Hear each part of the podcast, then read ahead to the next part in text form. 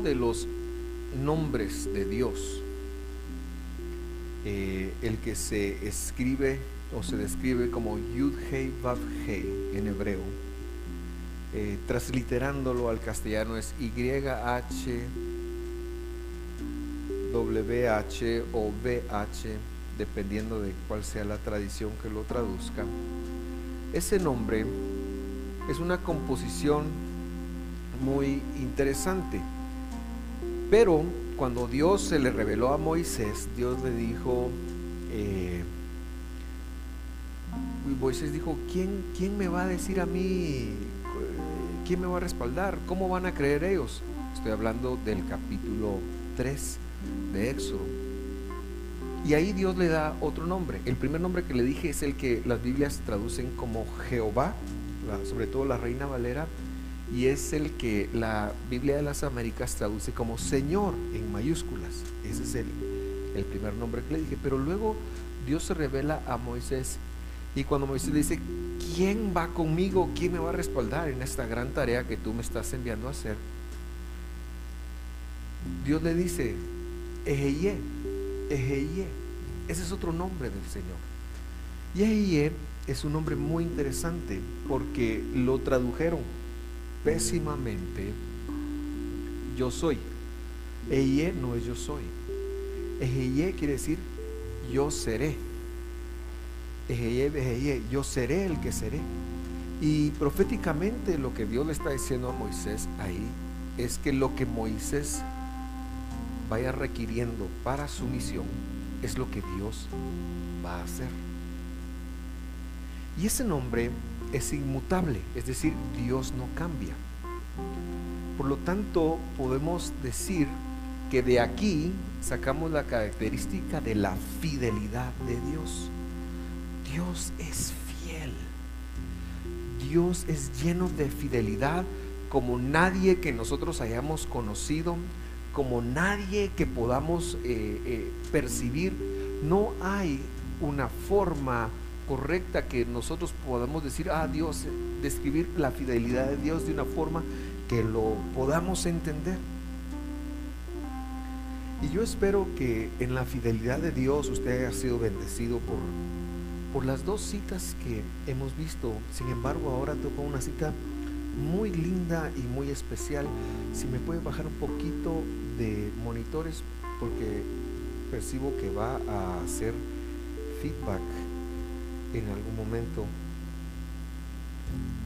Y por eso el tema de hoy es celebrando a Dios. Dígale a su vecino, celebrando a Dios. Tienes que aprender a celebrar a Dios, dígale.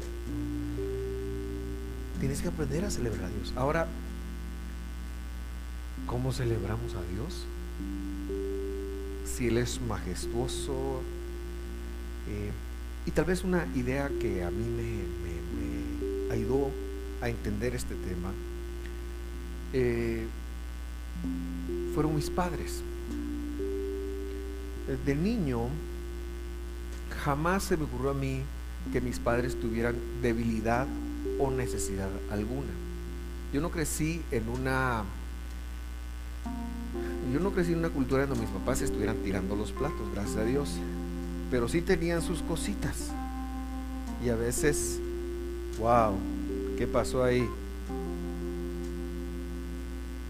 ¿Me escucha mejor ahora? Porque yo me dejé escuchar un poquito aquí, si necesito un poquito, por lo menos un poquito de monitores. ¿Me escucha ahora? ¿Sí? Ah, vaya, yo, yo, yo me dejé escuchar y pienso que soy usted. Muy bien. Eh, entonces yo le decía que cuando yo era niño, yo a mi papá le saqué hasta el modo de andar. Es decir, yo tuve guante de béisbol, yo tuve patineta, yo tuve bicicleta, yo tuve un montón de cosas que mis hermanas no tuvieron, porque yo era pedigüeño. Mis hermanas no les gustaba pedir, entonces mis papás pensaban que, pero yo era pedigüeño y yo miraba algo en la calle y yo lo quería. Y yo recuerdo la primera vez que yo me fui a Estados Unidos, que nos, nos llevaron de vacaciones a Estados Unidos, yo le pedí una chumpa a mi papá de una marca, no le voy a decir cuál marca porque todavía puede que la conozca. Y yo quiero, ¿y por qué me preguntó él? Porque la chumpa valía 25 dólares, algo inaudito en ese entonces, le estoy hablando de los 80. Y entonces él, yo le dije, porque tal amigo tiene esa chumpa. Tu cara, me dijo. Y no me la compró. Esa fue la primera vez que yo sentí un no de mi papá. Pero era porque yo tenía algo que un amigo tenía.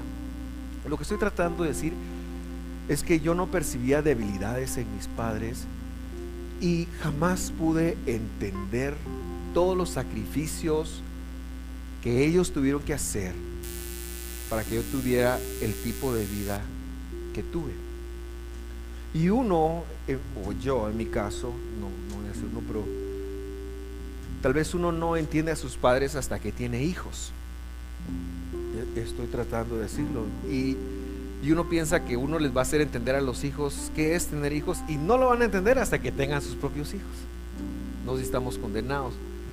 Pero ya de grande, yo empecé a ver la necesidad de celebrar la vida de mis padres, de celebrar que estaban vivos, de celebrar las cosas que hacían, de, celebrar sus vidas. Y, y mis papás cumplieron el 4 de, dependiendo, si usted le hubiera preguntado a mi mamá, le hubiera dicho que el 5, si usted le pregunta a papá, él dice que el 4, cumplieron 50 años de casados y lo celebramos en grande. Los cuatro hijos pudimos unirnos todos para hacerles una fiesta. Ellos no, no, no, no lo pusieron, lo, lo, nos costó a nosotros los hijos y lo celebramos. Y la verdad es que la realización de eso es algo que, que me ha dejado mucho. Celebrar la vida de mis padres, reconocer la vida de mis padres a pesar de que uno siempre tiene la mentalidad de que los padres le dejen herencia, de que sean perfectos. Uno de hijo es ingrato, hombre, porque uno ve las imperfecciones de los padres, pero a veces no tiene como uno mucho misericordia, pero sí se les pide a los hijos esa misericordia. Entonces, ¿cómo celebramos a Dios? ¿Cómo celebramos a Dios? Eh, porque, bueno, Dios no pasa penas para proveernos primero que nada, pero Dios es quien nos provee todo. Dios es el que hace todo posible. Él es tan bueno, Él es tan fiel, Él es tan maravilloso, Él es tan grande, Él es tan inconcebible, Él es tan inexplicable. Y todo el tiempo Dios está bendiciéndonos. No hay un día que Dios no te bendiga, no hay un día que Dios no te acompañe, no hay un día que Dios no haga algo por ti, no hay un día que Dios eh, diga, bueno, hoy me voy a tomar vacaciones o hoy lo voy a hoy me voy a olvidar de aquel porque ya ni me busca, ni ora, ni nada. Dios no opera así, sino que todos los días Dios está haciendo algo por nosotros. Dios está eh, tratando de, de bendecirnos. A veces lo que nos cuesta es a nosotros. Y, todos los días cuando tú oras, Dios te escucha y siempre te responde. Lo que a veces la respuesta es no, pero, pero Dios siempre, siempre, siempre está con nosotros.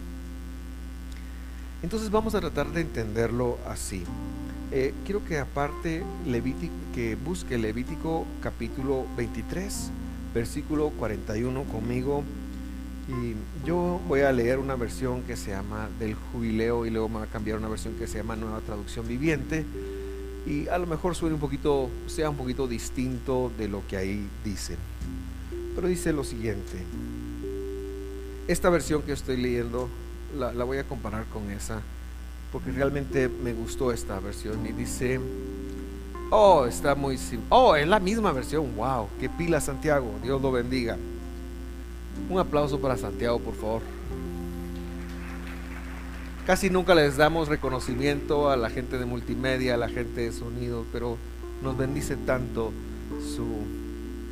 Bueno, no sé si, si le hice un favor o mal lo chivié, pero disculpe hermano, yo quería quedar bien, si quedé mal lo siento.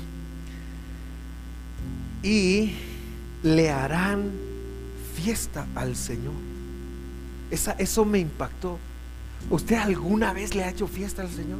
¿Recuerda las fiestas de cumpleaños de sus hijos? Uno tenía que poner pastel, uno tenía que llevar la comida, tenía que poner sorpresas y uno hacía fiesta y, era un gran trabajar. Y el, el nene, el primer año, el nene, ay, uno feliz y el nene ni cuenta se daba que le habían celebrado su, su cumpleaños, pero uno sentía una realización porque uno le había hecho su fiesta al nene. Y los ingratos a los 12, 13 años, ¿qué crees para tu cumpleaños? No quiero nada dame el dinero, me voy a ir con mis amigos, ni siquiera te quiero ver. La vida cambia, las cosas cambian. ¿Alguna vez usted le ha hecho fiesta al Señor? ¿Alguna vez usted ha celebrado al Señor? Creo que tenemos que aprender un poquito de eso. Creo que la Biblia nos está demandando porque no lo veo como una sugerencia, lo veo como un mandamiento, el hacerle fiesta al Señor. Y, es bien específico, dice siete días, estatuto perpetuo será para ustedes, en el séptimo mes la harán. Y este versículo me, me impresionó, pero me impresionaron esas primeras palabras, y le harán fiesta al Señor. Una de las citas donde Dios nos pide que nos reunamos con Él es para que le hagamos fiesta, es para que celebremos, es para que reconozcamos de alguna manera que tenemos un Dios, que no somos huérfanos, que no estamos abandonados, que hay quien por nosotros, que alguien está pendiente de nosotros siempre, que no nos va a dejar, que no nos va a abandonar. Pero la pregunta sigue, ¿cómo lo hacemos? ¿Cómo lo hacemos? Entonces yo quiero hablar de tres cosas muy específicas hoy. Los de Gibor me van a perdonar un poquito porque ya oyeron el 33% de esto. Pero usted que no fue a Gibor, pues no se preocupe, lo va a volver a oír de nuevo, o por primera vez, perdón. Cuando usted le haga una pregunta, en su mente regresa al pasado, ¿usted cómo recuerda el pasado? ¿Cómo recuerda el pasado? Hay algunos, les voy a dar que recuerdan el pasado con dolor. Y tendemos a victimizarnos. Es que mi papá me hizo, abandonó, me dejó, oh, me marcaron. Cuando yo iba a visión de fe, me dañaron mucho mi corazón en visión de fe. Y tendemos a recordar el pasado con dolor. Hay otros que ignoran recordar el pasado porque les duele, entonces no quieren ni pensar en lo que ha pasado. En mi tiempo de muchacho y de niño, cuando las personas recordaban el pasado, recordaban a Jorge Ubico. ¿Alguien habrá escuchado alguna vez que alguien dijo, no, es que en los tiempos de Jorge Ubico uno podía dejar las puertas abiertas? Entonces hay una nostalgia del pasado, pero muchas veces se recuerda el tiempo del pasado como algo mejor y ahora estamos más peor. Y antes estábamos más mejor y ahora estamos más peor. Y entonces recordar el pasado solo nos sirve para conectar lo bueno que era, pero que ya no puede ser. ¿Verdad? Hay algunos otros que pues sí recordarán. Ah, bueno, metiéndome un poquito a problemas, uno de marido a veces no recuerda las que ha hecho a la esposa. Pero las esposas no olvidan, hermano. No olvidan, lo recuerdan todo. Así que algunos maridos, me incluyo, tenemos cuentas pendientes. Porque no, ¿verdad? Yo quiero hablarle de un recordar. Y en el capítulo 4 de Josué hay un hay un versículo muy interesante que me impresiona. Los israelitas han estado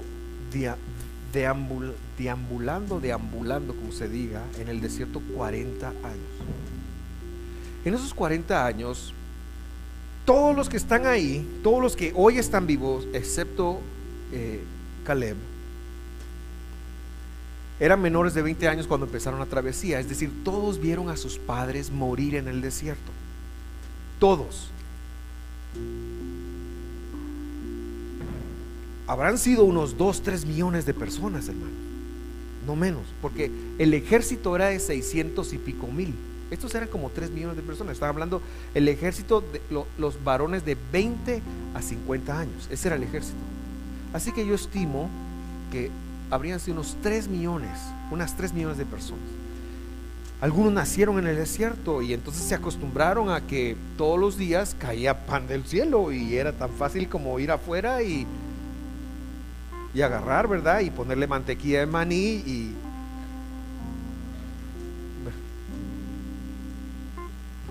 Algunos otros eh, que tal vez fueron muchachos en Egipto no recordaban la esclavitud, no recordaban los problemas, pero en la, en la, forma en la que fueron creciendo cuando iban caminando en el desierto, sus zapatos iban creciendo.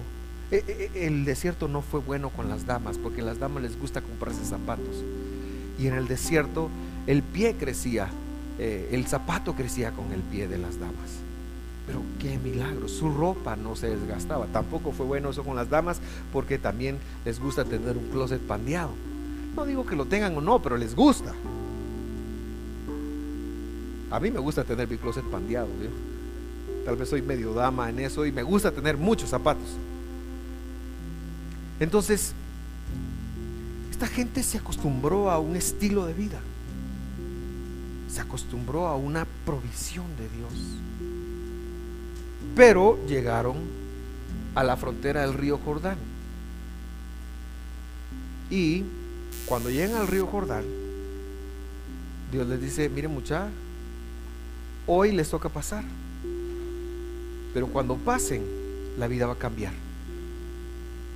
Ya no va a haber maná. Van a tener que comer del producto de su trabajo, van a tener que esforzarse, van a tener que comprar ropa, van a tener que ir al súper, van a tener que ir al mercado, van a tener que hacer el esfuerzo ustedes. O sea, les va a tener que costar. Y no solo eso, pero antes de eso ustedes van a tener que entrar, como decimos en Buen Chapín, a darse reata con todos los habitantes de la tierra. Pero les voy a hacer un último milagro. Muy bien, está bien Señor, ¿cuál es ese milagro? Voy a partirles el río Jordán. Fantástico. Y entonces la Biblia dice que Dios le dijo a Josué, Josué, decirle a los sacerdotes que cargan el arca, que la carguen y que crucen el río. Y yo quiero que usted se imagine esa fotografía, porque funciona más cuando uno se imagina. Y el río corría de norte a sur, como sigue corriendo, y es un río profundo. Eh, no, perdóname, no investigué en qué época del año lo cruzaron, pero es un río, es un río profundo no se va a imaginar el río de las vacas. Es algo más caudaloso. Y entonces los sacerdotes empiezan a caminar. Y cuando los, dos sacerdotes que iban frente al arca pisan el río, un milagro ocurre. Las aguas se detienen, las que vienen del norte, y el río se seca. Y entonces los, sacerdotes llegan, se paran a medio río, se paran a medio río y el pueblo empieza a pasar en seco. A ese pueblo no se le llevó el río. Empezaron a pasar. Tres millones de personas. O dos millones, quinientas mil personas, porque las mujeres de Rubén, Gad y la mitad de la tribu de Manasés no pasaron, se quedaron. Pero empezaron a pasar y empiezan a pasar y empiezan a pasar. Y ese día las cosas van a cambiar, porque el cambio es parte de la vida. El cambio es parte de la vida. No siempre va a ser como era ayer. El cambio es parte de la vida. Tu vida es imposible que vuelva a ser igual que ayer. Tan solo ayer. El cambio es parte de la vida. Hay que hacer ajustes todos los días. Hay que aprender a cambiar. Porque la vida es así. Y la vida a estas personas les va a cambiar. Y el versículo 1, 4, 1, quiero ver para darle otro aplauso a Santiago. Ahora solo yo. La NTV. Una vez que todo el pueblo, estoy leyendo la escritura, terminó de cruzar el Jordán, el Señor le dijo a Josué, ponga atención, por favor, ahora elige a doce hombres, uno de cada tribu. Diles, tomen doce piedras del medio del río Jordán, del mismo lugar donde están parados los sacerdotes. Llévenlas al lugar donde van a acampar esta noche y amontónenlas allí. Y la pregunta que yo le hago es, ¿por qué? ¿Por qué? Y la respuesta es muy sencilla. Dios ha obrado portentos, milagros y maravillas para que tú estés aquí hoy. Esa es la respuesta.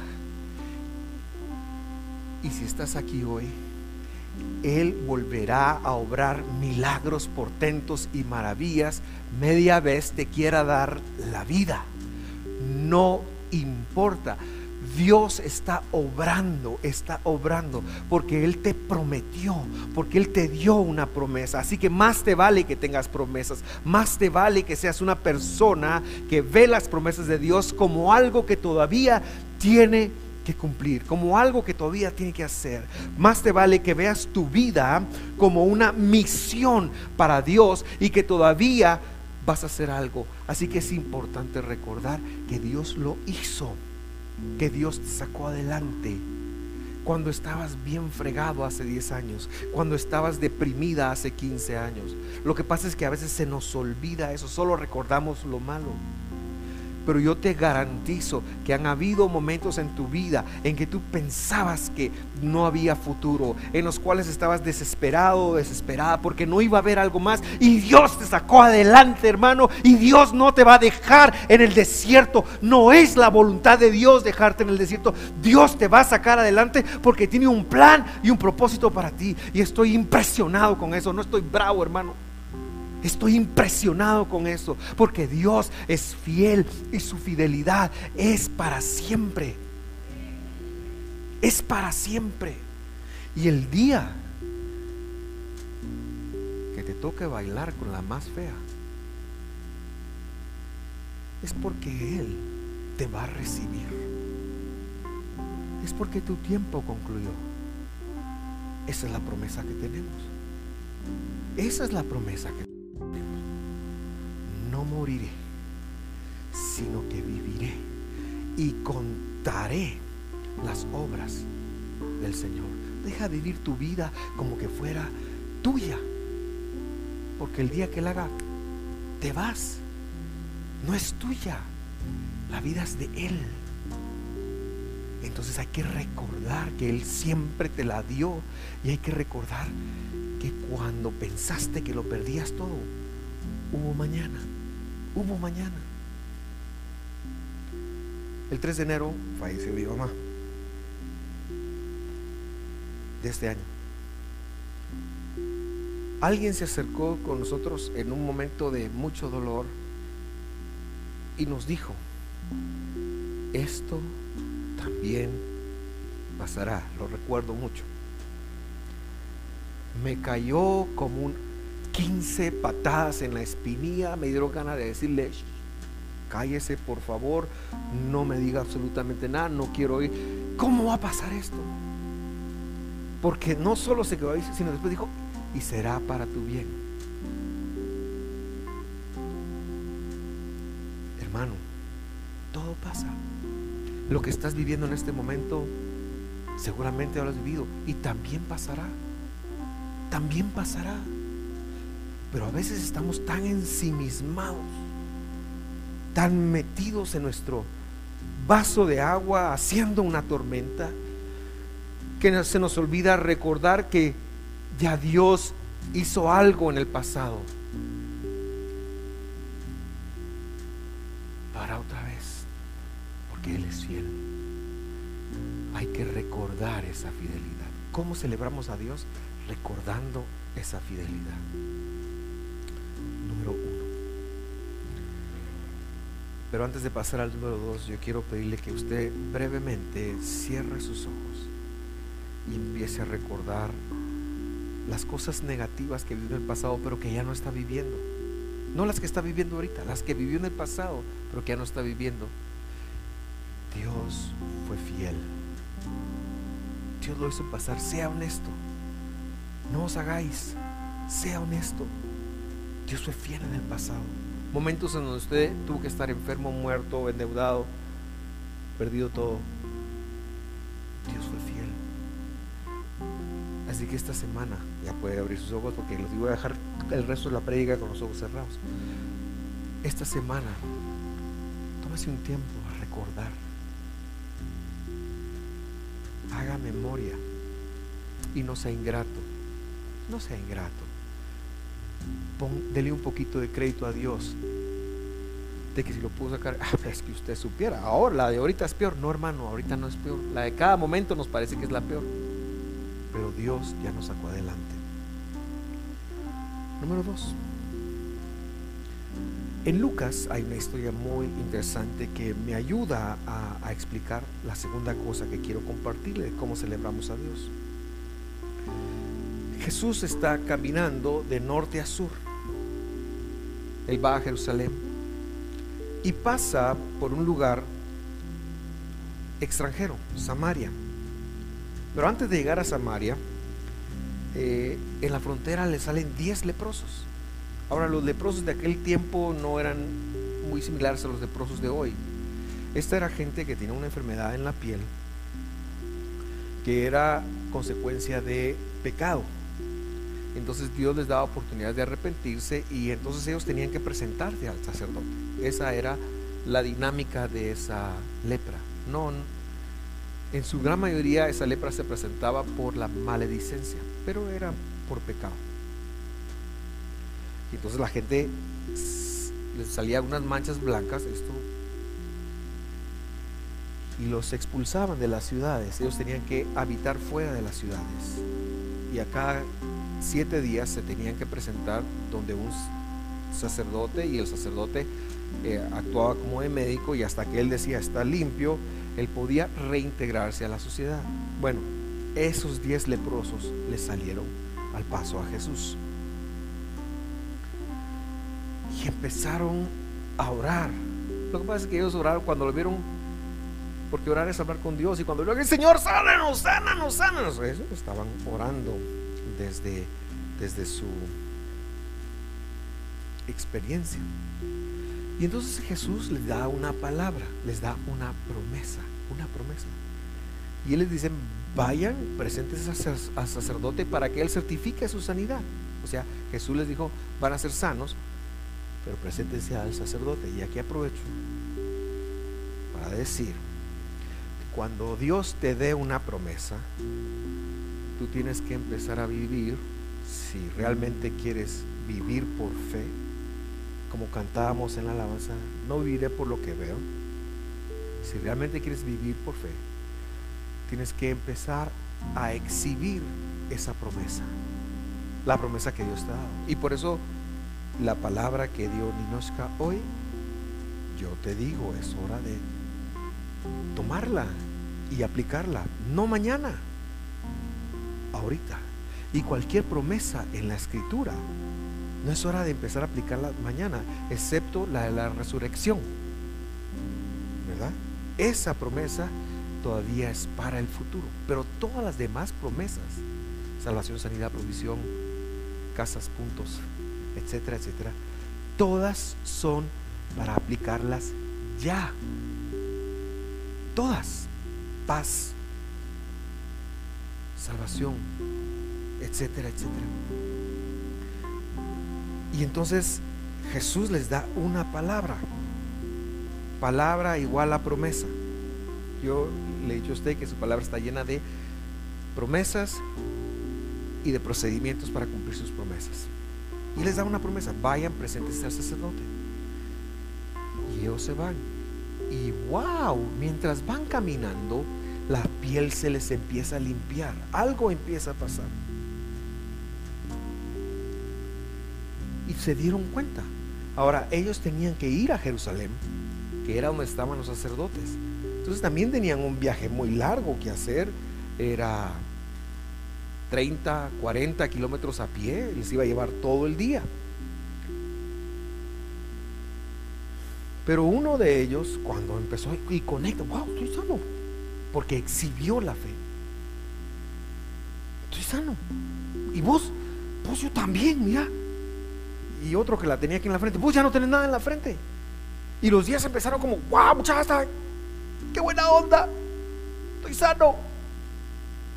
La alegría, una bendición de Dios.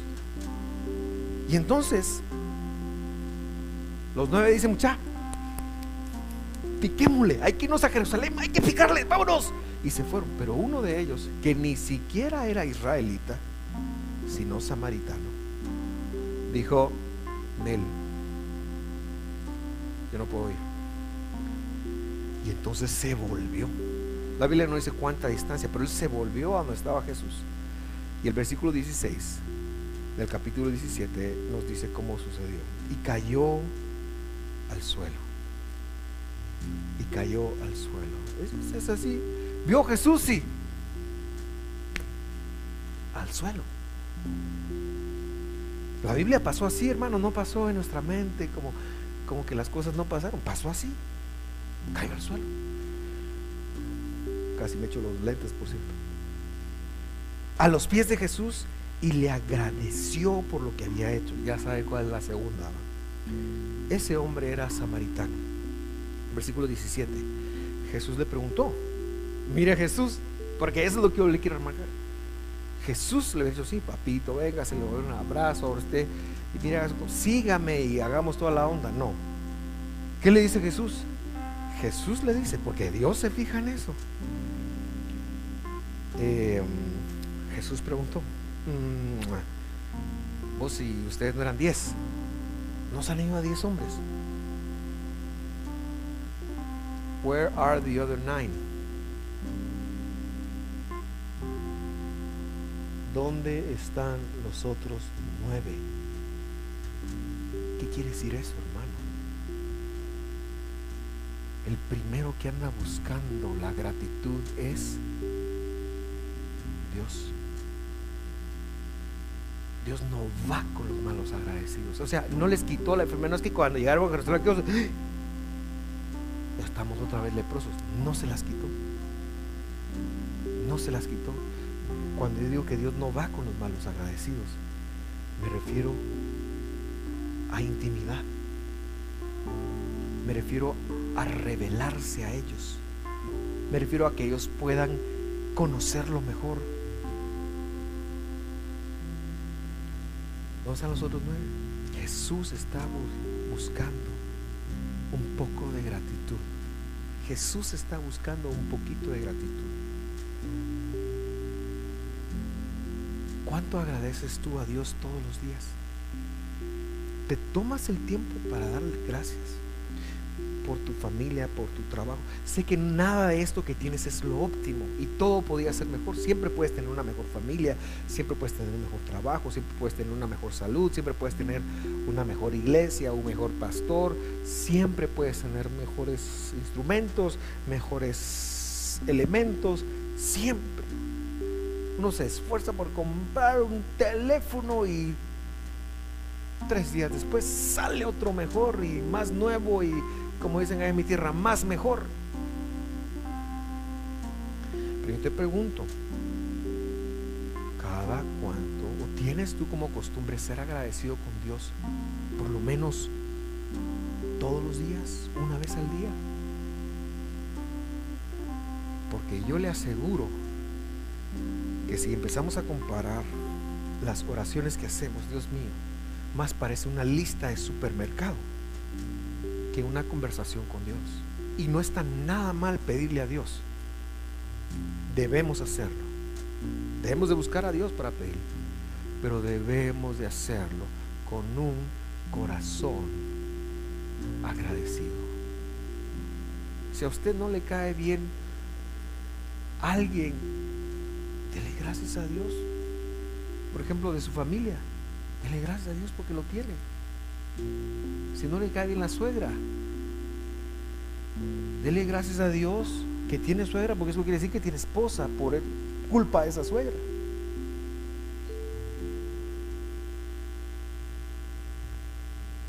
Nos acercamos más al corazón de Dios. Oiga esto, cuando somos agradecidos por todo lo que Él ya nos dio, que cuando estamos, Señor, yo te pido el nombre por la unción del Espíritu que venga y que haga, y yo siento, uh, pum, y caigo y me sale oro, y te pido que nos acercamos más a Dios cuando somos, tenemos un poquito de gratitud, un poquito de gratitud, y cuando le podemos decir, Señor, gracias por el marido que me diste, porque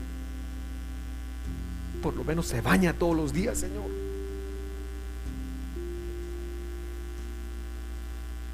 De verdad.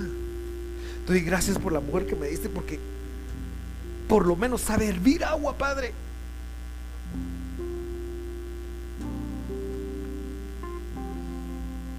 Ahora, compare eso versus la queja que usted tiene de todas estas personas que es que no me ama, no me ama como yo quiero. Arjona dice, no te enamoraste de mí, sino de ti cuando estás conmigo y Arjona, que es profeta también, pero otro tipo de profeta, dice, para que me quieras como quiero. Y tenemos eso, ¿verdad? Es que nos tendría que dar, nos tendría que hacer. Me debería tratar como una princesa, me debería tratar como un príncipe, me debería, y me, y me, y ese es el problema, el me, el me es el problema, o lo que no me, lo que no me está dando, lo que no me ama, lo que no me quiere, lo que no me escucha, lo que no me, me, me, me. El me es el que nos vuelve ovejas en lugar de astutos como Dios quiere que seamos. ¿Verdad? Hermano, cambia eso. Sé un poquito más agradecido que demandante. Sé un poquito más agradecido de lo que demandas. Y yo entiendo que hay que pedir al Señor, Señor, cambia a mi marido. Empieza a agradecer por el marido que tienes. Esa oración no te la va a responder Dios. Pero si tú eres agradecido que por lo menos tiene marido, porque hay gente que tal vez no tiene, o gente que no tiene esposa, o gente que quiere, qué sé yo. Y aunque esto no es una comparación con todos los demás, porque no lo es. Pero si empiezas a ser agradecido, el Salmo dice, entrar por sus puertas con acciones de gratitud. Cuando aprendas a ser agradecido, vas a ver una dimensión de Dios, que Dios te lo ha dado todo, hombre. Lo que pasa es que eso todo viene imperfecto, porque tú eres imperfecto, porque yo soy imperfecto y por lo que y porque la creación fue eh, sometida a maldición por el pecado. Así que todo lo que venga, que no sea Dios revelándose a tu vida, pero todo lo que venga es imperfecto. Todo, todo lo que, lo que venga, todo lo que Dios te da va a ser imperfecto en el sentido de que si Dios te da un esposo es imperfecto. Si Dios te da, qué sé yo, manzanas, pueden ser mejor. No son perfectas. Solo Dios es perfecto en darse a ti. Y Dios se da a ti. Empieza a ser agradecido. Vas a conocer a Dios. Así que esta semana dedícate a recordar y dedícate a agradecer. Una cosita más. Hay una historia muy interesante en el libro de Jeremías. Y Espero que usted se la esté pasando bomba. Yo también me la estoy pasando, pero bomba. Porque eh, ya cambió el clima. Ya, no hay tanto calor, ¿verdad? Y a mí predicar me gusta. Así que espero que se lo esté pasando bien también usted. Pero hay una, hay una nota en Nehemías que se juntan el primer día del séptimo mes. Y uno, el pueblo de Dios se junta Ahora ellos han pasado 70 años exilados y han regresado y las cosas no están saliendo del todo bien. Se ha perdido el idioma de la Biblia. Ya no hablan hebreo, ahora hablan arameo. Y se han perdido las costumbres de Dios. Es todo un reto. Así que Dios levanta a dos hombres, Esdras, que era un sacerdote del linaje de Pinjas. Pinjas era hijo o nieto de Aarón levanta a Esdras y levanta a Nehemías. Nehemías era de la casa real. Así que estos dos tienen una figura muy interesante y Dios los levanta y ellos empiezan a gobernar. Y en el, en el año donde ellos empiezan a gobernar, en el séptimo mes, en el primer día del mes, Yom Teruah, el día de las trompetas, Rosh Hashanah, dicen otros, hacen una tarima y se ponen a leer la Biblia. Y no solo se ponen a leer la Biblia, se ponen a explicarla. Y este es el contexto de uno de los versículos más famosos del cristianismo que lo hemos cantado, que usted lo ha dicho, pero este es el contexto. Así que lo vamos a leer, Nehemías 8:8. Dice, leían el libro de la instrucción de Dios y explicaban con claridad el significado de lo que se leía, es lo que le digo, lo traducían. Estaba todo el pueblo ahí. Ayudaban al pueblo a comprender cada pasaje. Luego Nehemías, el gobernador, Esdras el sacerdote, llamó a caer,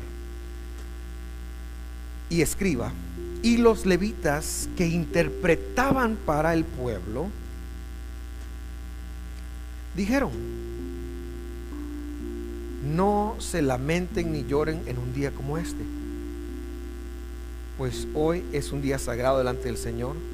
Y luego explica, pues todo el pueblo había estado llorando mientras escuchaba las palabras de la instrucción de Dios. Es decir, que ellos tuvieron un momento de, de ser compungidos, y cuando empezaron a oír que Dios era bueno y empezaron a oír las promesas de Dios, la Biblia no dice qué parte leyeron, pero empezaron a ver y cuando empezaron a escuchar los mandamientos y se dieron cuenta que los habían quebrantado y se dieron cuenta que por esa razón había sido exilado 70 años, se pusieron a llorar. Se pusieron, la gente empezó a llorar. Porque cuando vemos la manifestencia de Dios y vemos su perfección, eso pasa. Y se ponen a llorar y se ponen a decir, Dios mío, fallamos, Dios mío, hicimos esto, Dios mío, hicimos lo otro, hemos quebrantado, no estamos bien en lo que estamos haciendo. Se dieron cuenta, conectaron que habían estado mal. Qué bueno es conectar que habían estado mal. Y entonces Nehemías toma la palabra y en el versículo 10 dice, vayan y festejen con un banquete. Acuérdese que el contexto de esto es que todos están a moco tendido, hay pañuelos por doquier, las servidoras están repartiendo las cosas estas ahí, ¿verdad? Hay, hay hermanas que tienen ligas y hermanos también y se están limpiando y hasta tienen que sacar la escoba porque todo el mundo está llorando. Para que usted le ponga un poquito de salsa no es agradable. Y Nehemías se para, no, no, no, no, muchacha, no, no. Porque a veces llegamos a la iglesia y pensamos que lo normal es venir a chillar acá y está bien si usted tiene que venir a derramar su corazón. Está bien, a veces hay que derramar. A veces no hay ganas de, de otra cosa más que de llorar. Está bien. Pero mire lo que dice Nehemías. Vayan, festejen con un banquete de deliciosos alimentos y bebidas dulces regalen porciones de comida al que no tiene nada preparado. Este es un día sagrado delante de nuestro Señor. No se desalienten ni entristezcan, porque el gozo del Señor es su fortaleza. ¿Has escuchado ese versículo? El gozo del Señor es mi fortaleza. El gozo del Señor me fortalece. El gozo del Señor. Bueno, se le dijo a un grupo de personas que estaban chillando a moco tendido. ¿Cómo celebramos a Dios? Siendo personas alegres. Sea alegre, hermano. ¿Por qué tiene que andar trompudo todo el tiempo? en la iglesia, en, la zona 13, eh, yo miraba que había una señora, siempre estaba seria y, y molesta. Y bueno, antes yo era peor que ahora. Yo la miraba siempre seria y entonces un día yo me acerqué y le dije, sonríe, porque había sido Miss Guatemala, había sido Miss Guatemala, sonríe. estoy sonriendo, me dijo. Y después me enteré, pero así me dijo, estoy sonriendo. Pero después me enteré que tuvo un accidente y le reconstruyeron su cara. No tenía músculos para sonreír. Estaba sonriendo, pero yo no lo miraba. De aquellas cosas que uno hace, ¿verdad? Aquellos strikes. Como, ala, felicitaciones por su bebé. No estoy embarazada. Algo de eso me eché yo ahí.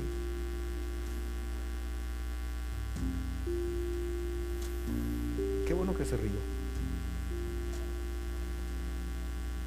Nos relacionamos más con Dios estando alegres. Nos relacionamos más con Dios estando alegres.